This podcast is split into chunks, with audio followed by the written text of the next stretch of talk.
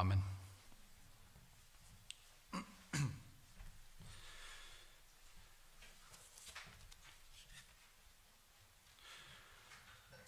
Und wir hören auf zwei Lesungen, eine Lesung aus dem Matthäusevangelium zunächst, Matthäus 1, die Verse 16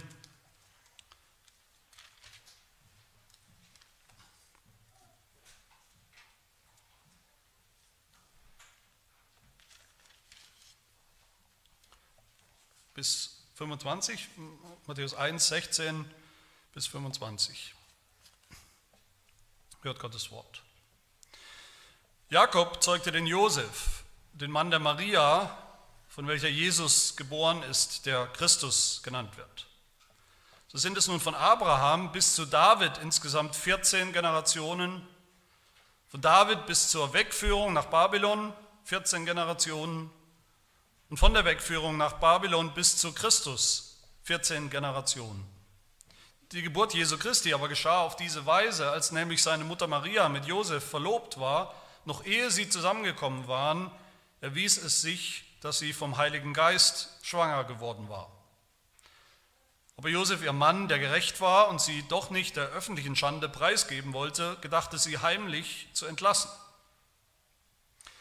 Während er aber dies im Sinn hatte, siehe, da erschien ihm ein Engel des Herrn im Traum, der sprach, Josef, Sohn Davids, scheue dich nicht, Maria, deine Frau, zu dir zu nehmen.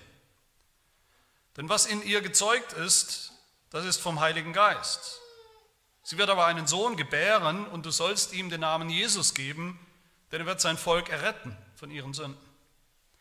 Dies alles aber ist geschehen, damit erfüllt würde, was der Herr durch den Propheten geredet hat, der spricht, siehe, die Jungfrau wird schwanger werden und einen Sohn gebären. Man wird ihm den Namen Immanuel geben, das heißt übersetzt, Gott mit uns. Als nun Josef vom Schlaf erwachte, handelte er so, wie es ihm der Engel des Herrn befohlen hatte und nahm seine Frau zu sich.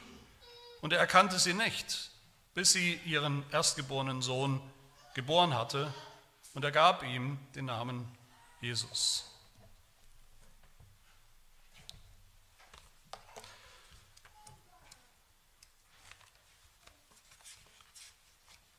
Und dazu hören wir noch auf zwei, die zwei Fragen aus dem Heidelberger Katechismus, die im Faltblatt abgedruckt sind. Frage 35 und 36. Was bedeutet es, dass er, Jesus, empfangen wurde durch den Heiligen Geist und geboren von der Jungfrau Maria?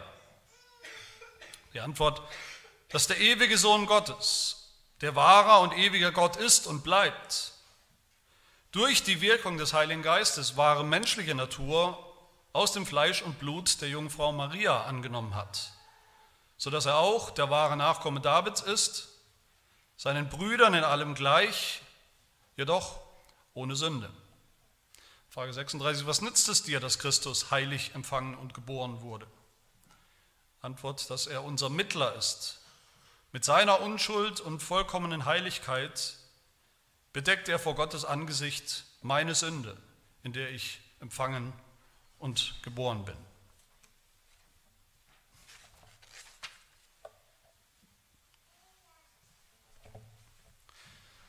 Ein christlicher Autor hat vor ein, einigen Jahren ein Buch geschrieben, in dem er über die Jungfrauengeburt spricht und schreibt und behauptet, also die Jungfrauengeburt, die Tatsache, dass oder ob Jesus wirklich von einer echten Jungfrau, Maria, geboren wurde, da sagt er oder schreibt er, dass das nicht ultimativ wichtig ist für unseren christlichen Glauben, dass es keine besondere spezifische Bedeutung hat und schon gar nicht irgendeine tiefschürfende geistliche Bedeutung, ob das wahr ist oder nicht. Er sagt weiter in seinem Buch, wenn man heute äh, per DNA-Test sozusagen 2000 Jahre später herausfinden könnte und würde, dass Jesus in Wirklichkeit doch einen ganz normalen der Josef war, oder wer auch immer, Thomas, ein ganz anderes, dann würde das unserem Glauben, dem christlichen Glauben, überhaupt keinen Eintrag tun. Das sagt allerdings nicht nur einer, nicht nur ein Theologe, so ähnlich sagen das viele, so, so ähnlich denken auf jeden Fall auch viele. Entweder direkt oder indirekt denken heute viele Menschen so. Indirekt vielleicht dadurch, dass man einfach praktisch überhaupt nichts mehr hört über die Jungfrauengeburt, über die Tatsache der Jungfrauengeburt als Teil des christlichen Glaubensbekenntnisses, als einer der großen Fakten des christlichen Glaubens, als Teil der Identität Jesu, wer er eigentlich ist. Viele Theologen oder auch ganz normale Christen, die, die würden nicht unbedingt direkt leugnen, die Jungfrauengeburt, das interessiert sie ganz einfach nicht mehr.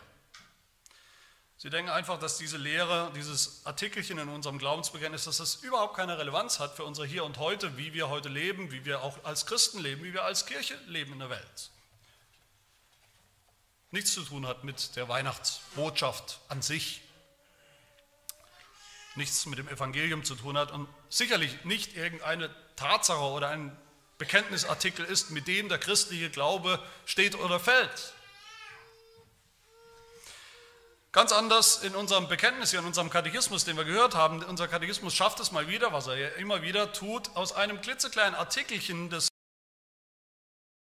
fast, wie gesagt, viele für unwichtig, irrelevant halten, nicht weniger abzuleiten und zu erklären als das ganze Evangelium. Und genauso sollte es auch sein. Wir sollten das wissen, wir sollten erklären können auch, wenn uns jemand fragt, warum selbst diese Tatsache, der Fakt der Jungfrauengeburt Jesu, des Sohnes Gottes, wie das das Evangelium ist. Wir haben die Frage 35 gehört, man könnte sagen, die Standardbeschreibung von der Fleischwerdung, Menschwerdung Jesu und der Jungfrauengeburt Jesu. Und diese Frage 35 steht natürlich mitten in der Erklärung des apostolischen Glaubensbekenntnisses, das bekannteste christliche Glaubensbekenntnis. In der Einleitung zu dem Glaubensbekenntnis sagt der Heidelberger Katechismus, was muss ein Christ glauben? Was darf ein Christ glauben? Was muss aber auch ein Christ glauben? Gegen der weit verbreiteten Meinung, dass ich einfach selber glauben kann, was ich glauben will, dass ich mir zusammenstricke, was ich eben geistlich so als Menü haben will.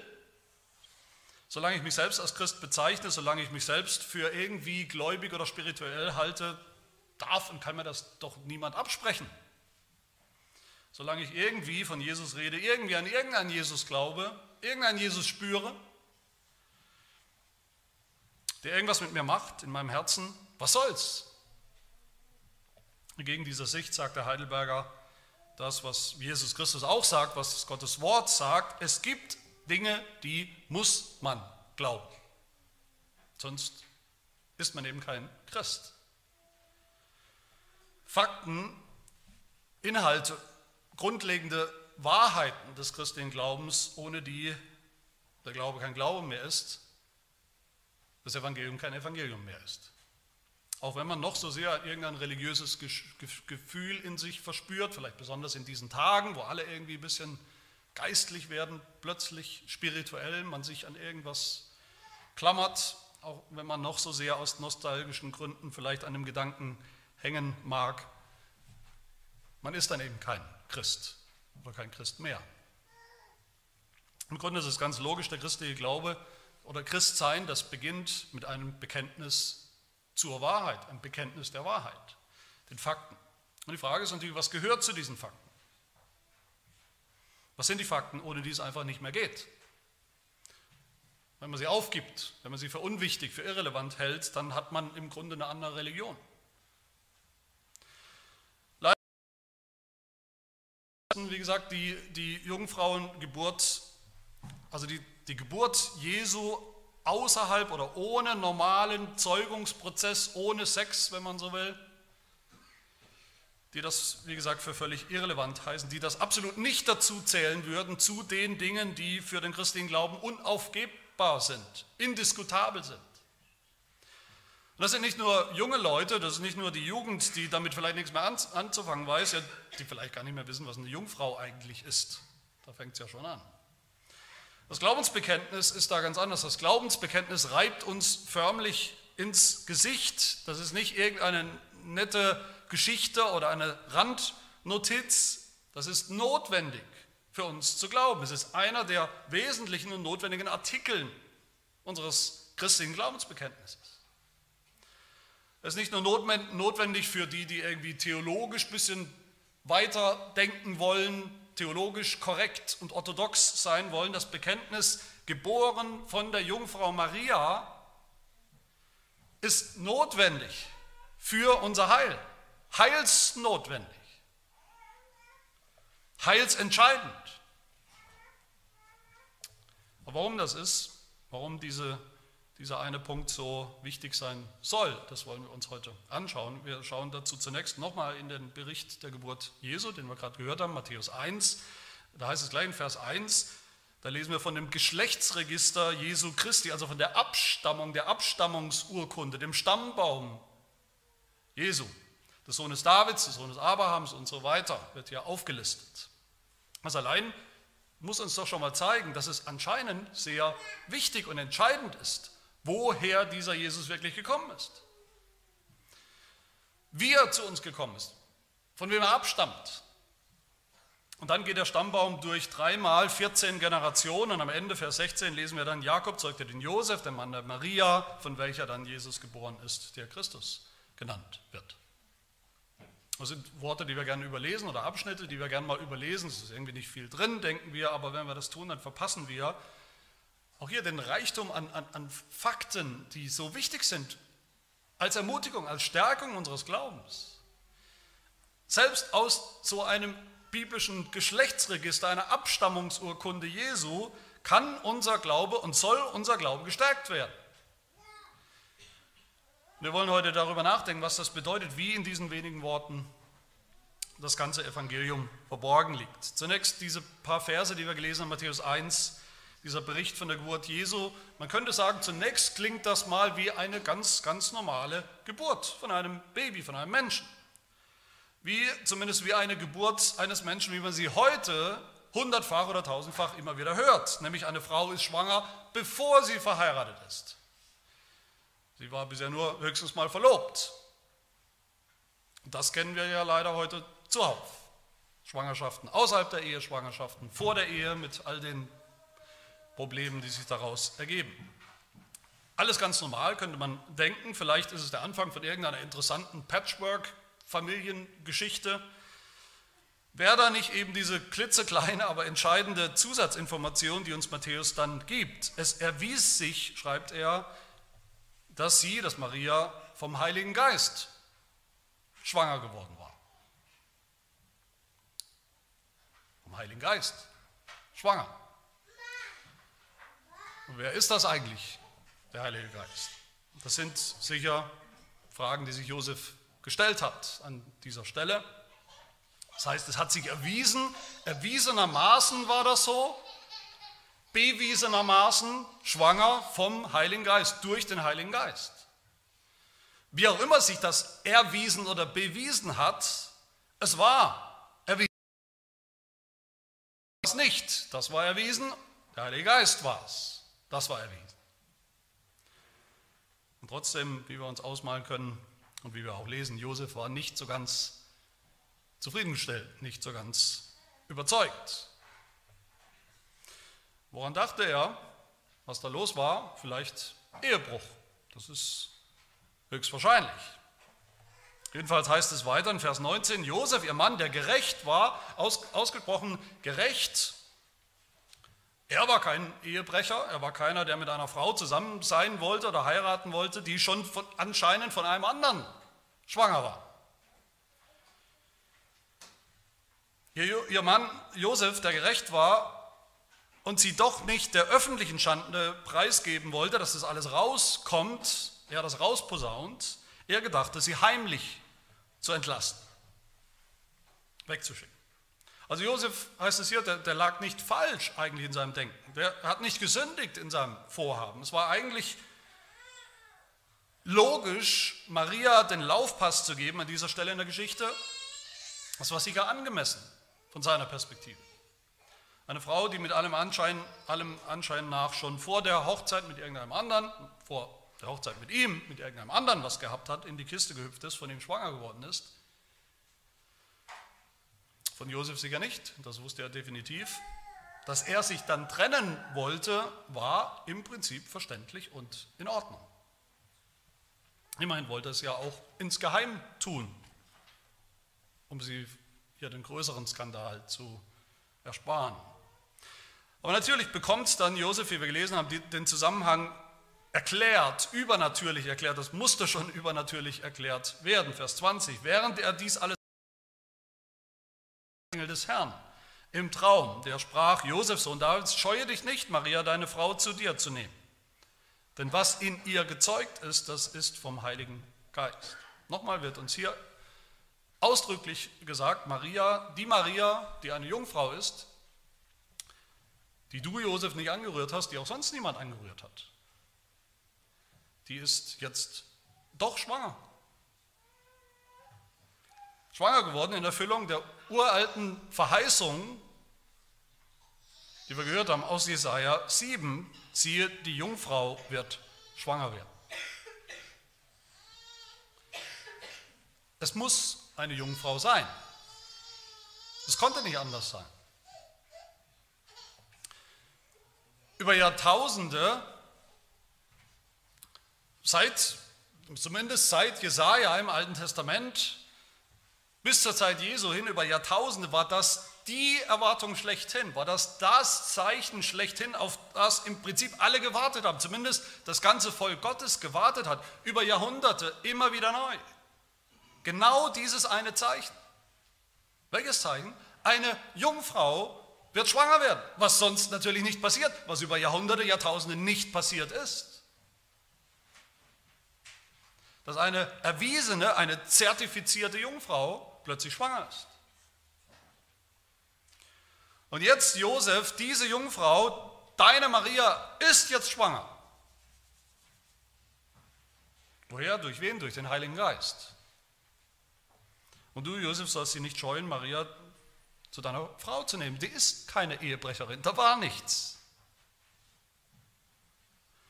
Sie hat sich nicht schuldig gemacht, ganz im Gegenteil. Sie ist ja gerade deshalb schwanger, Maria ist gerade deshalb schwanger, weil sie dem Herrn vertraut und geglaubt hat. Der Verheißung vertraut und geglaubt hat.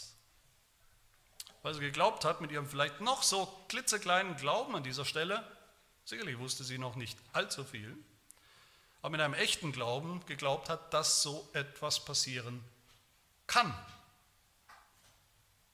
und wird eines Tages, dass eine Jungfrau schwanger werden kann durch den Heiligen Geist. Nicht, weil das auch sonst in der Natur vorkommt, das tut es gerade nicht,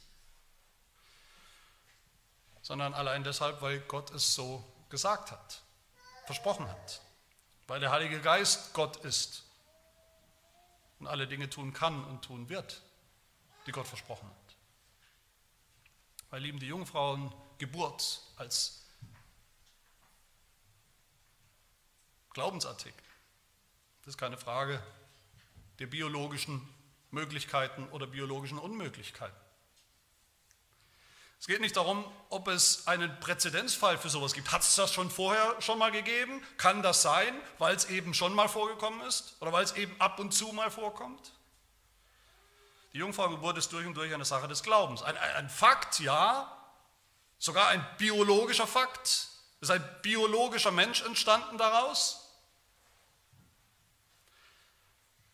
Aber eben eine Frage, eine Testfrage dafür und davon, was wir Gott eigentlich zutrauen. Ob wir Gott zutrauen, ob wir überhaupt glauben, dass Gott Gott ist. Der Schöpfer ist, der Neuschöpfer ist. Das ist eine Frage der, der göttlichen Möglichkeiten, der göttlichen Fähigkeiten, die uns hier begegnet. Wenn Gott etwas sagt und verspricht, kann er es dann auch tun.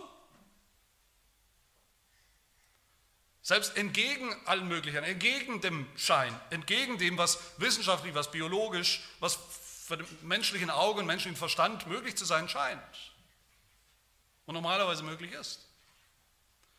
Kann Gott überhaupt Wunder tun? Oder kann Gott nur das tun, was wir eben auch reproduzieren können, was wir auch verstehen können, was wir im Prinzip auch selbst tun können, was wir auch selbst nachvollziehen können, vielleicht im Labor kopieren können. Die Jungfrauengeburt ist eine Glaubensfrage, eine theologische Frage, ein Detail des christlichen Glaubens, an dem sich die Geister scheiden, die Geister schon immer geschieden haben. Die Geister der Theologen haben sich geschieden, die Geister der Christen oder derer, die sich Christen nennen. Und die Geister scheiden sich deshalb an dieser Stelle und an dieser einen Frage, diesem einen Punkt, weil sich an der Jungfrauengeburt entscheidet, ob wir eine übernatürliche Religion haben oder eine völlig natürliche. Ob wir einen Glauben, ein Evangelium haben, das allein durch Gottes Wirken, durch Gottes Wunderwirken möglich ist, oder ob wir ein in Anführungsstrichen Evangelium haben, das, auch, das sich auch völlig rein menschlich erklären lässt, das einfach Sinn macht, das einfach logisch ist, rational ist, dass wir uns eigentlich auch selbst hätten ausdenken können, dass wir auch selbst hätten fabrizieren können. Wo Gott nicht Gott sein muss dafür. Dabei gibt es überhaupt keinen Zweifel, wenn wir die Berichte, die, die Tatsachenberichte der Geburt Jesu lesen. Wir können überhaupt nicht anfangen, diese Weihnachtsgeschichte zu verstehen. Wir können nicht mal anfangen, den christlichen Glauben, das Evangelium zu verstehen, wenn wir für, für einen Augenblick denken, all das könnte man rein menschlich, rein horizontal, rein diesseitig erklären und verstehen, ohne das allmächtige Eingreifen Gottes. Wir dürfen nicht übersehen, dass in der Weihnachtsgeschichte, gerade in der Weihnachtsgeschichte, die wir gelesen haben, die Geschichte des, vom Kommen unseres Erlösers, dass da Gott mit seinen göttlichen Fähigkeiten nicht irgendwo am Rande steht, keine rein emotional rührige, rührselige, menschliche Geschichte, sondern dass da uns in aller Brachialgewalt die ganze Fülle, die ganze Allmacht, die ganze Kraft des dreieinen Gottes entgegenschlägt. Hier im, im, im Herz, im Herzstück des Evangeliums, der Weihnachtsgeschichte, sehen wir, wie die Dreieinigkeit, der dreieine Gott kein Hirngespinst ist, keine akademische Übung von Theologen, keine irrelevante Lehre, sondern wie wir nur durch die Dreieinigkeit die drei Personen, die alle derselbe eine Gott sind. Wie wir nur durch das Wirken des dreieinen Gottes, wie nur dadurch überhaupt das Evangelium, die Erlösung zustande gekommen ist und kommen konnte. Wäre Gott nicht dreieins, dreieinig, nicht vollkommene Einheit der drei Personen, dann hätte Gott uns nicht erlösen können. Das ist natürlich höchste Spekulation, sowas über einen Gott nachzudenken, der nicht drei in eins ist, der nicht drei eins ist, dreieinig ist. Und deshalb ist die erste Beobachtung, die wir hier heute machen, dass die, dass die Erlösung, das Weihnachtswunder, die Geburt Jesu, das Werk des dreieinen Gottes ist. Das Wunder des dreieinen Gottes. Wenn wir ans Evangelium denken, an die Erlösung denken, dann habe ich den Eindruck, insbesondere in der Weihnachtszeit, wir beschränken das ganz gerne zu unserem Schaden allein auf Jesus Christus. Das ist natürlich richtig, wenn wir es richtig verstehen, aber das ist nicht richtig, wenn wir sozusagen Gott den Vater und Gott den Heiligen Geist dann mal kurz vergessen für die Weihnachtszeit, die kommen ja irgendwann später wieder dran. Hier sehen wir die ganze Fülle der Dreieinigkeit am Werk. Der Vater, die erste Person des Dreieinen Gottes, der sendet uns seinen Sohn, der sendet uns seinen Sohn, und zwar nicht, nicht nur vor 2000 Jahren, als, als spontane Idee, als letzten Rettungsakt, als Notnagel oder Notlösung für irgendeine Situation, die anscheinend Gott aus dem Ruder gelaufen ist, jetzt muss er was tun, jetzt schickt er halt spontan schnell seinen Sohn vor 2000 Jahren. Nein, die Bibel spricht, beschreibt das als einen ewigen Plan Gottes, einem ewigen Rat, Ratschluss Gottes. Der Vater spricht zu dem Sohn in Ewigkeit, ich will dich senden.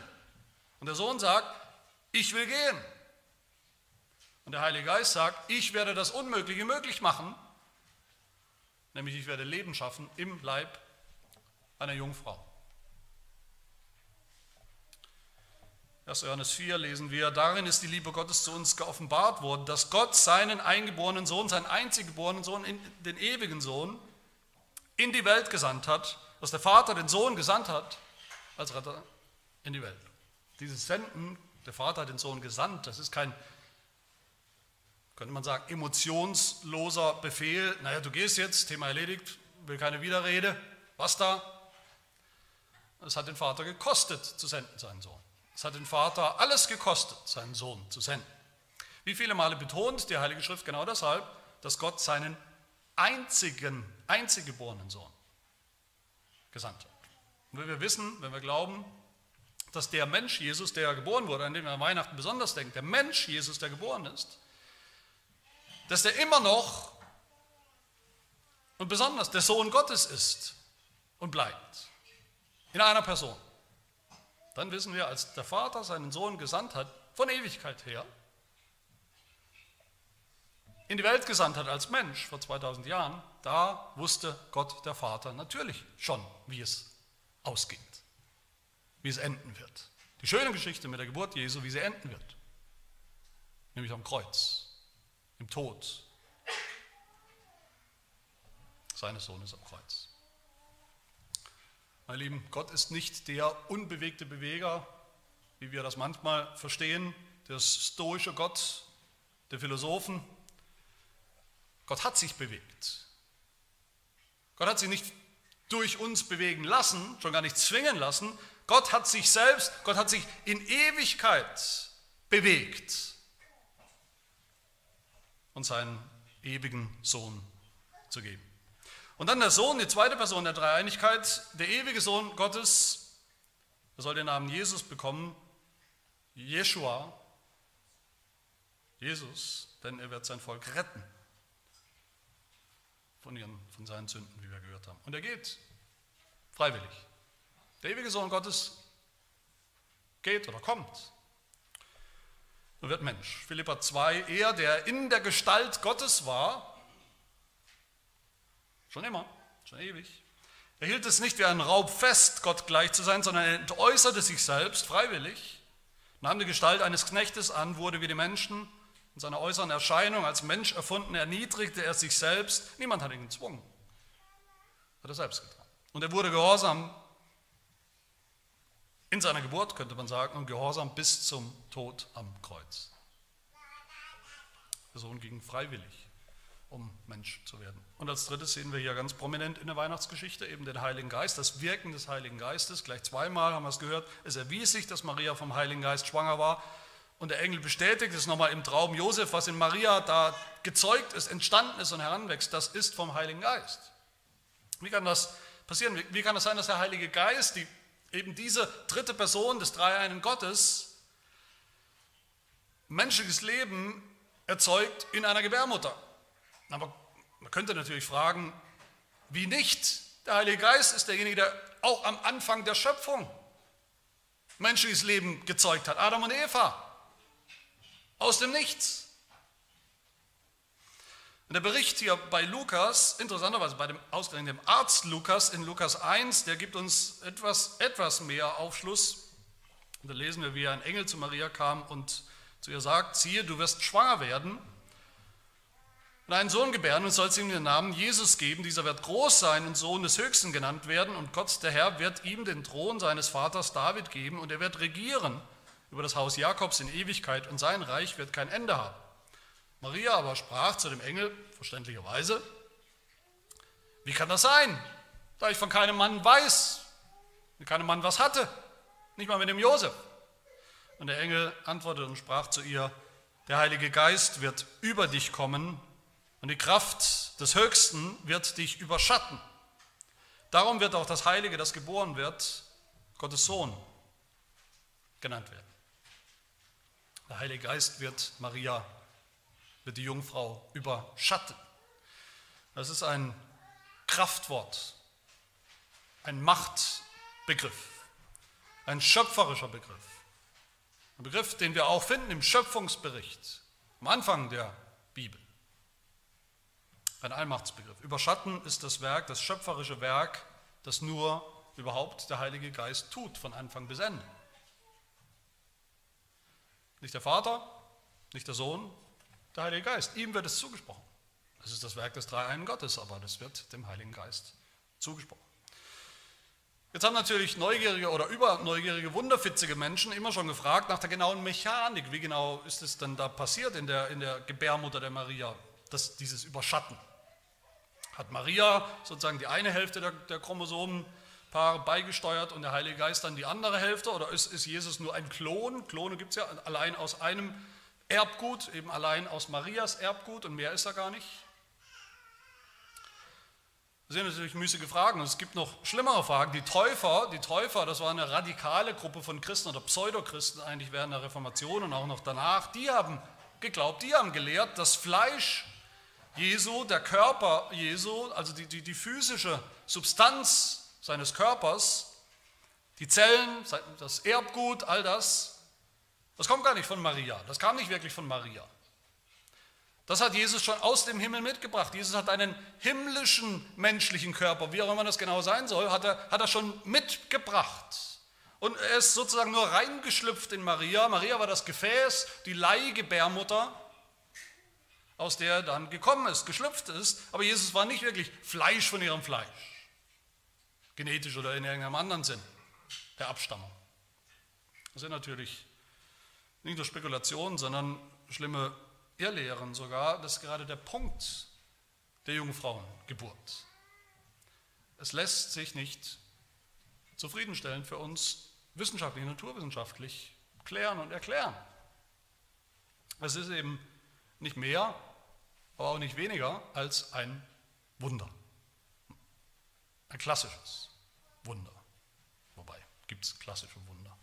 Ein Wunder. Ein Wunder ist das direkte, das, das mysteriöse, aber das direkte und allmächtige Eingreifen Gottes in diese Schöpfung, das wir nie restlos begreifen können. Wir wissen nicht, wie das alles vor sie gegangen ist, wie das alles genau passiert ist, aber wir wissen, dass es passiert ist. Und das ist entscheidend, dass die Fleischwerdung Jesu das unfehlbare Werk, das unfehlbare Zusammenwirken des dreieinen Gottes war. Wir haben den Heidelberger gehört, der ewige Sohn Gottes, der ewige Sohn vom Vater, der wahrer und ewiger Gott ist und bleibt, hat durch die Wirkung des Heiligen Geistes wahre menschliche Natur aus dem Fleisch und Blut der Jungfrau Maria angenommen. Das Werk des dreieinen Gottes. Mein Lieben, unser, unser Glaube oder unser Bekenntnis zu dieser Tatsache der Jungfrauengeburt Jesu, dass Jesus, der Sohn Gottes vom Vater, gesandt worden ist, Fleisch geworden ist, Mensch geworden ist, durch das Wirken des Heiligen Geistes. Das ist deshalb heilsnotwendig und heilsentscheidend, weil wir hier sehen, dass das Heil immer das Heil des dreieinen Gottes ist. Und so auch hier. Aber es gibt noch einen zweiten Grund, warum dieser Artikel geboren von der Jungfrau Maria, warum der so entscheidend, warum der heilsnotwendig ist. Nämlich die Jungfrauengeburt zeigt uns das wahre Wesen Jesu, wer er wirklich ist, seiner Identität. Wir gehen mal zurück zum, zum Heidelberger zur Frage 35. Was bedeutet, dass er empfangen wurde, Jesus empfangen wurde durch den Heiligen Geist, geboren von der Jungfrau Maria? Der Antwort, dass der ewige Sohn Gottes, der wahre und ewiger Gott ist und bleibt, durch die Wirkung des Heiligen Geistes wahre menschliche Natur aus dem Fleisch und Blut der Jungfrau Maria angenommen hat. So das, heißt es dann weiter, so dass er auch der wahre Nachkomme Davids ist, als Konsequenz, seinen Brüdern in allem gleich, seinen Brüdern heißt allen menschlichen Brüdern, jedoch ohne Sünde. All das ist die Folge. Mit anderen Worten, ohne, ohne diese Jungfrauengeburt Jesu hätte Jesus nicht wirklich Fleisch angenommen, nur scheinbar, muss man hier denken. Wenn Jesus nicht durch, nur, nur durch Maria äh, durchgeschlüpft wäre, wie so ein, ein Kanal eben, aber nicht wirklich was von ihrem Fleisch abbekommen hat, weil der Sohn Gottes kann doch kein Fleisch annehmen, dann wäre er nicht wirklich Fleisch geworden, wäre er nicht wirklich Fleisch geworden, hätte er auch nicht der wahre Nachkomme Davids, das ist ein ganz normaler Mensch, ein echter Mensch sein können. Dann hätte er nicht der wahre, der verheißene, versprochene Messias sein können und all das, was über ihn angekündigt war. Und dann wäre er nicht uns, den Schwestern und Brüdern, in allem gleich. Dann wäre er eigentlich in gar nichts gleich, nur dem Schein nah. Wäre Jesus nicht wirklich Fleisch geworden, dann hätten wir keinen Erlöser. Dann wären wir immer noch in unseren Sünden, dann könnten wir alle nach Hause gehen und Fondue essen und Weihnachtslieder hören oder was auch immer. Dann bräuchte man nicht hier zu sein. Mit anderen Worten, hier geht es wirklich um, um, ums Ganze. Hier geht es um alles in diesem Artikel. Wer die Jungfrauengeburt leugnet, hat kein Evangelium. Der ist kein Christ. Der hat keinen Erlöser. Der hat keinen Jesus mehr, der wahrer Gott und wahrer Mensch ist. Der gibt es nicht anders. Das haben christliche Kirchen immer so bekannt, das hat die Kirche Jesu Christi immer, immer daran festgehalten. Und warum? Eben genau deshalb. Wer das leugnet, der leugnet das Wunder der Fleischwerdung, der Menschwerdung Jesus. Wer das leugnet, der leugnet die Möglichkeit, dass überhaupt sich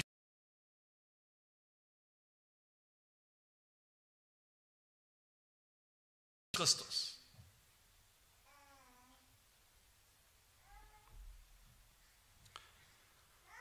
Diese Lehre von der Empfängnis Jesu durch den Heiligen Geist, von der Jungfrauengeburt, die zeigt uns das wahre Wesen Jesu, wer er wirklich ist. Die zwei Wesen, Naturen in ihm.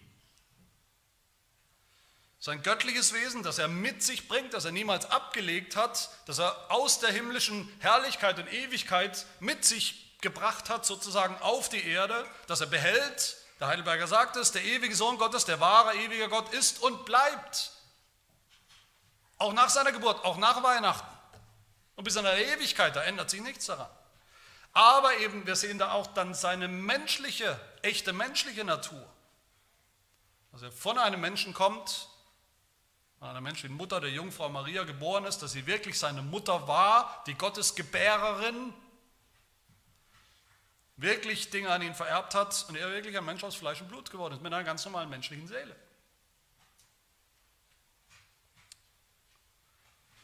Wer das leugnet, wer das nicht glaubt, der hat keinen Erlöser. Der hat entweder nur einen Menschen Jesus, den Menschen Jesus, okay, der reicht mir, damit kann ich was anfangen.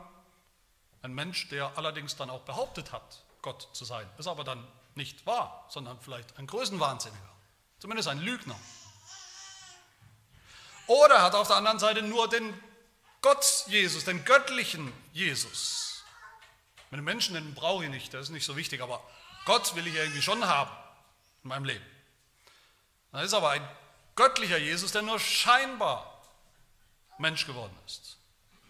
Nur scheinbar einer von uns geworden ist. Nur scheinbar irgendwas für mich tun kann.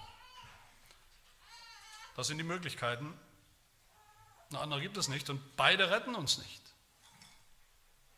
Beide retten uns nicht. Wir sehen hier wie an vielleicht keinem anderen Punkt der Theologie, wie sich die verschiedensten abstrusen Vorstellungen und auch falschen Vorstellungen, Irrlehren sogar, um diese eine Frage, diesen einen Punkt förmlich gruppieren und, und, und umgarnen, umranken die Frage nach dem Verhältnis zwischen dem göttlichen Wesen Jesu und seinem, seiner Menschheit. Auf beiden Seiten tun sich Abgründe auf, die wir vermeiden müssen, weil wir sonst keinen ganzen Christus haben. Weil wir sonst kein ganzes Evangelium haben, weil wir sonst keine ganze Erlösung haben, sondern verloren gehen, in unseren Sünden bleiben, in denen wir sind. Sehen wir, warum die Jungfrauengeburt so essentiell wichtig ist. Ohne sie haben wir nur einen halben Jesus. Höchstens einen halben Jesus. Einen halben Erlöser. Und deshalb in Wirklichkeit gar keinen Erlöser. Mein Lieben, ich sage es nochmal, nur wenn die Jungfrau, eine echte Jungfrau, auch echt schwanger geworden ist, damals, einen echten dicken Bauch bekommen hat, neun Monate lang einen echten Fötus, ein echtes Baby ausgetragen hat, einen echten Sohn geboren hat, mit der ganzen Sauerei einer Geburt, ein echtes Baby aus echtem Fleisch und Blut. Nur dann kann man diesem auch mit Recht den Namen Immanuel geben. Das heißt Gott mit uns, wie wir gehört haben. Matthäus. Auch das ist eine alte Verheißung aus dem Alten Testament, dass er so, so heißen und so sein wird. Aber auch dieses Immanuel wird gern zur Gefühlsduselei in der Weihnachtszeit durch die Lieder oder äh, Gedichte oder was auch immer, aber es ist keine Gefühlsduselei. Nicht so nach dem Motto, naja, ist doch egal, ob Jesus wirklich von einer Jungfrau geboren worden ist, wirklich echter Mensch war oder ob er wirklich auch Gott war, ist alles egal. Hauptsache er ist bei mir, Gott bei mir, Gott in mir, in meinem Herzen. Nein, in diesem Wort, in diesem Namen Immanuel steckt die ganze biblische Lehre von den zwei Naturen, Wesen Jesu, seinem göttlichen Wesen und seinem menschlichen Wesen. Das heißt genau das. Gott mit uns. Gott mit uns Menschen. Das heißt genau das. Der ewige Sohn Gottes. Mensch geworden. Fleisch von unserem Fleisch. Bein von unserem Bein. Gebein. Nicht das Bein. Gott mit uns im Fleisch. Hermann Friedrich Kohlbrügge, reformierter äh, Pastor, der fasst wunderschön zusammen, was der Name Immanuel bedeutet. Er schreibt, was uns von Gott getrennt hielt, das hat Gott aus dem Weg getan. Was uns aus dem Himmel hielt, das hat er zerrissen. Was uns in der Hölle hielt, hat er zerhauen. Was uns in der Sünde festhielt, hat er zerbrochen. Er ist geworden, was wir sind, auf dass wir in ihm würden, was er ist. So ist er mit uns. Er ist unseres Fleisches und Blutes völlig teilhaftig. Immanuel, Gott geoffenbart im Fleische, ganz Gott und Mensch in einer Person. Genau das ist es. Nur wenn Jesus so wirklich von einer Jungfrau geboren ist, ihr Fleisch angenommen hat, ist er auch der wahre Nachkomme Davids. Ist das wichtig? Auch wieder so eine Tatsache, über die wir vielleicht drüber stolpern oder weglesen, ja, der wahre Nachkommen Davids, da war irgendwo, war, war da noch was mit David. Ja, das ist wichtig natürlich auch, weil es im Alten Testament eben genauso gesagt wird, der Erlöser, der wird ein Nachkomme Davids sein. Also muss das auch so kommen, als Zeichen, als Erfüllung. Aus der königlichen, königlichen Linie muss er kommen. Ein königlicher Kämpfer und Krieger muss es sein, wird es sein. Eine lange Linie, die zurückgeht, eigentlich schon bis auf den Sündenfall was das Evangelium ja erst nötig gemacht hat. Der Messias, wenn er kommt, ist er der Same, der Nachkomme der Frau, die der Schlange den Kopf zertritt. Der Messias wird der wahre Same, der wahre Sohn Abrahams sein, der geopfert wird. Der Messias ist der wahre Sohn Davids, dessen Königreich ewig sein wird. Aber zweitens, eben um dieser Messias zu sein, musste Jesus ausgerechnet von Maria abstammen. Wir haben es gehört in Matthäus 1, Jakob zeugte den Josef, den Mann der Maria, von welcher Jesus geboren ist. Von der Maria ist Jesus geboren. Sie wird ausdrücklich erwähnt. All das ist natürlich kein Zufall, sondern auch das ist die Erfüllung, ist die Vorsehung, die wunderbare Vorsehung und Planung Gottes. Jakob war in Wirklichkeit Marias Vater, nicht Josefs Vater. Wenn da steht, Jakob zeugte den Josef, das ist im übertragenen Sinn gemeint. Man könnte sagen im rechtlichen Sinn, nicht im, nicht im biologischen Sinn gemeint. Dieser Jakob, von dem da die Rede ist, war aktuell damals der letzte Nachkomme, der letzte männliche Nachkomme aus diesem Haus Davids, aus dieser Linie Davids, der letzte männliche Nachkomme. War kein anderer. Wenn der jetzt einen Sohn gezeugt hätte, wäre alles okay, dann geht es weiter mit den Söhnen der Verheißung, bis der Messias eben kommt. Die Linie Davids geht weiter. Hat er aber nicht. Er hat ausgerechnet eine Tochter bekommen, die Maria. Wenn Maria heiratet, einen Sohn bekommt mit ihrem Mann, dann wäre dieser Sohn der Erbe seines Vaters. So denkt die Bibel.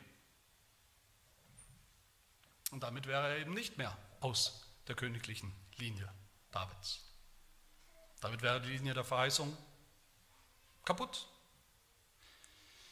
kein Messias mehr aus der Linie der Verheißung, der Linie Davids.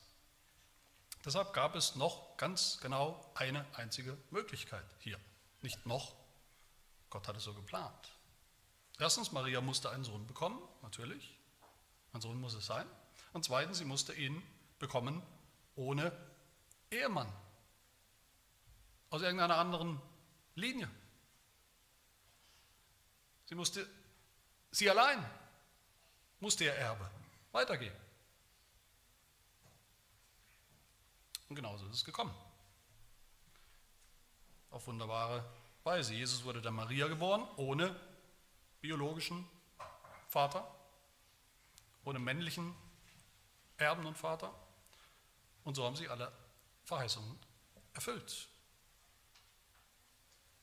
Nur wenn Jesus Christus wirklich Mensch geworden ist, ist er auch der Messias, der uns erlösen kann.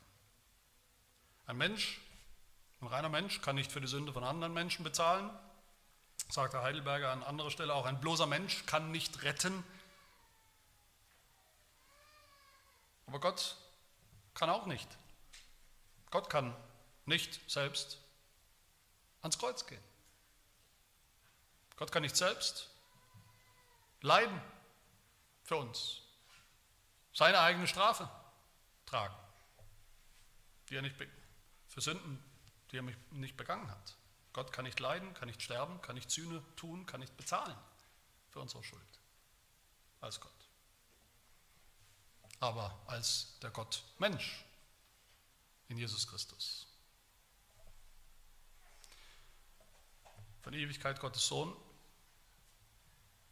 zu seinem göttlichen Wesen noch Fleisch und Blut angenommen als wahrer Mensch. Dieser Jesus, vollkommener Gott, vollkommener Mensch, in dem die zwei Naturen, wie wir das bekennen, seine zwei Wesen, in ihm unvermischt, unverwandelt, ungetrennt und ungeschieden vereint sind, der kann retten. Und er hat gerettet. Der ist der Einzige, der retten kann, auch bis heute. Was bedeutet das alles für uns zum Schluss? Eigentlich ist alles gesagt oder das meiste gesagt. Nur wenn Jesus Christus wirklich Mensch geworden ist, geboren von einer Jungfrau Maria, ist er, wie der Heidelberger uns erinnert, ist er wirklich seinen Brüdern, also uns, in allem gleich. Einzige Ausnahme, die Sünde. Ohne Sünde. Nur so kann er mitfühlen mit unserer Schwachheit, weil er sie selbst auch an eigenen Leib erlebt hat. Nur so kann er an unserer Stelle irgendwas tun, an unserer Stelle Gottes Gesetz erfüllen, gerecht leben, das musste ja auch ein Mensch tun. Gott selber kann ja nicht sein Gesetz für uns erfüllen. Nur so konnte er das Heil erwirken und verdienen, erwerben, erkaufen für die, die er berufen hat zum Glauben an ihn. Frage 36 wird das ja ganz praktisch. Was nützt uns jetzt all das Gerede von der Jungfrauengeburt? Was bringt's? Was soll's? Die Antwort dass er unser Mittler ist. Mit seiner Unschuld und vollkommenen Heiligkeit bedeckt er vor Gottes Angesicht meine Sünde, in der ich, das ist der große Kontrast, in der ich empfangen und geboren bin. Ich bin nicht von einer Jungfrau geboren, du nicht. Wir sind nicht rein und unbefleckt von Sünde geboren, keiner von uns.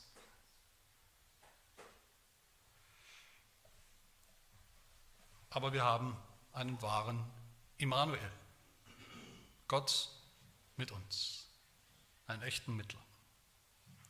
Geboren in einem Wunder von einer Jungfrau, der für immer unser Mittler und Erlöser ist und bleibt. Lasst uns Gott dafür danken, lasst uns ihn loben und preisen und darüber staunen und ihn anbeten. Amen. Wir beten. Herr unser Gott, wir preisen dich, den Vater, für das Werk der Erlösung, das du von langer Hand geplant hast und auch angekündigt und auch so ausgeführt hast, dass du bereit warst, deinen einziggeborenen Sohn zu senden zur Erlösung von Sündern, wie wir es sind. Wir preisen dich, Jesus Christus, du ewiger Sohn Gottes, dass du bereitwillig deine Rechte zu pochen, die himmlische Herrlichkeit hinter dich gelassen hast, um Mensch zu werden, als Mensch erniedrigt zu werden, zu den Menschen zu kommen, die dich dann im Augenblick deiner Geburt und deines Lebens nicht einmal haben wollten. Wir danken dir, dass du dein Leben hingegeben hast, damit wir leben können. Dass du dein Leben verloren hast, damit wir es finden. Heiliger Geist, wir preisen dich für dieses unaussprechliche Wunder, das du vollbracht hast, dieses Schöpfungswunder, dass der ewige Gottessohn als Fötus, als Embryo, als Kind im Mutterleib der wahren Jungfrau Maria empfangen wurde und geboren wurde. Dreieiner Gott, so loben und preisen wir dich für deine unerforschliche Weisheit, deine Treue, für deine Gnade und Barmherzigkeit mit uns. Möge niemand heute im Unglauben bleiben, angesichts dieses Glaubensartikels, den du uns so deutlich darlegst,